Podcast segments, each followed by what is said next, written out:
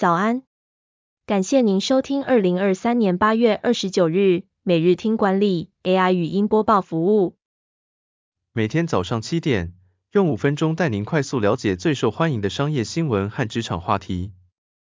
欢迎您至 Apple Podcast 或 Spotify 搜寻每日听管理，并订阅节目，还能一次浏览过往集数。另外，只要在经理人官方 LINE 聊天室输入“听书”两个字，就能解锁限量的隐藏优惠。首则文章是：郭台铭宣布参与二零二四总统大选，还让台湾在二十年内超越新加坡。鸿海科技集团创办人郭台铭宣布参选二零二四年总统大选。郭台铭表示，一直努力号召在野阵营团结整合，然而过去三个多月来完全没有进展。因此，在七月底提出主流民意大联盟的倡议。郭台铭接下来将展开连署，联署人数应达最近一次立委选举选举人总数百分之一点五，约二十九万人。郭台铭过去曾是国民党党员，并于二零一九年参加了国民党总统提名初选。当时他在一次公开场合中提到，自己第一个二十年为钱工作，第二个二十年要为理想工作。最后二十年要为兴趣工作。虽然后来郭台铭在国民党党内初选失利，也决定不参与二零二零联署竞选总统，但郭台铭仍未放弃政治事务。第二则要带您关注：考核时，你会指出员工的缺点吗？张忠谋眼中的好主管，为何要有检讨别人的勇气？张忠谋指出，企业界目前赏多于罚。考级制度常忽略了塑造的功能。张忠谋提醒主管应该告知下属弱点，并提供建设性的建言。他认为每个人的工作表现都可以改进，公司应该改掉不愿意检讨别人的文化。考绩制度的副产品是激励与沟通效果，对于落后的员工要合理解释，不能永远在最后百分之五。在沟通效果上，考绩结果应该让同级或更高主管知道。以便调动人力。张忠谋认为，训练课程不是培育的主要工具，主要工具是主管与下属的切磋和下属的自我学习。张忠谋不赞同传统的生涯规划理论，他认为最好的生涯规划是在每个岗位上做自己有兴趣的事情，并对公司产生贡献。张忠谋举例，二十、三十年前，很多美国名校的毕业生跑来跟他大谈生涯规划。因为对他们来说，四十岁就像一个关头。同班同学开同学会时，可能会问你做到副总没？有些大公司组织层级多，要做到副总不容易；有些公司较小，做到副总比较容易。如果想从大公司换工作，这种变动也有风险，徒增烦恼。因为人的职业生涯不是一条直线，如果单纯仅就某项工作做得很好的经验，去类推自己的未来。这是错误的。第三则新闻是：想卖红酒，为何更要研究不喝酒的人？从蓝海策略四架构，学如何制定行销策略。澳洲私人酒庄卡塞拉酒厂成功在美国葡萄酒市场脱颖而出，是美国进口葡萄酒销售排名数量第一的品牌。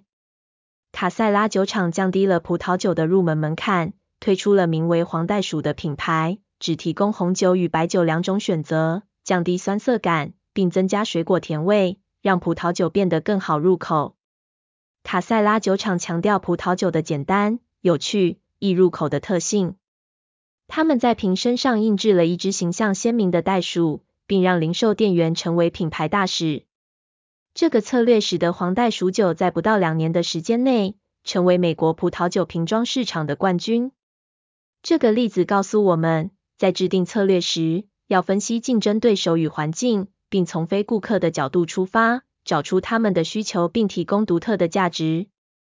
管理学者金伟灿提出四项行动架构，包括消除、减少、提升与创造。消除是指过去被视为理所当然，但价值已经流失的服务，例如黄袋鼠酒就是去高级化，拿掉复杂的酒类术语，让葡萄酒变得平易近人。减少是检视产品或服务是否设计过度，减少酒的种类就是一种做法。这些做法有助于企业改善成本结构，而提升和创造则能提高企业价值。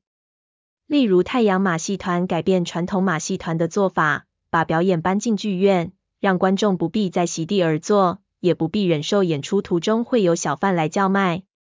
创造全新的服务或产品，满足顾客也没想到的需求，像是美国最大低成本航空西南航空，就增加在小机场的据点，创造更便利的运输服务，吸引懒得舟车劳顿的旅客。最后带您关注，雀巢、可口可乐都做过，用人工智慧生成广告，背后有汉隐忧？许多品牌开始使用生成式 AI 来制作广告。以降低成本并增加产量。生成式 AI 可以根据指示和过去的资料生成所需的内容。大型广告公司 WPP 使用 OpenAI 的 Dolly 来制作广告，省下了十至二十倍的费用。雀巢则将人工智慧技术应用于广告制作，结合荷兰国家博物馆的画作。联合利华则使用自家的 AI 生成技术来制作产品叙述。可口可乐推出了由 OpenAI 和贝恩策略顾问构建的人工智慧平台，可以生成文案和图片。然而，使用人工智慧生成广告也带来了一些隐忧，例如是否需要揭露广告是人工智慧生成，以及如何防止复制人类偏见和侵犯版权。广告业高层观察，尽管有些公司已经完全跳入 AI 生成广告世界，但也有些公司仍在实验与观望。对于安全风险和侵犯版权行为保持警惕。专家提醒，如果不想让其他对手知道同样的事情，就不应该告诉人工智慧制作手法，因为我们告诉人工智慧的一切，都将成为超有料的八卦。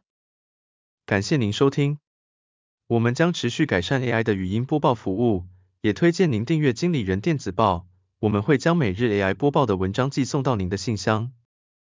再次感谢您。祝您有个美好的一天。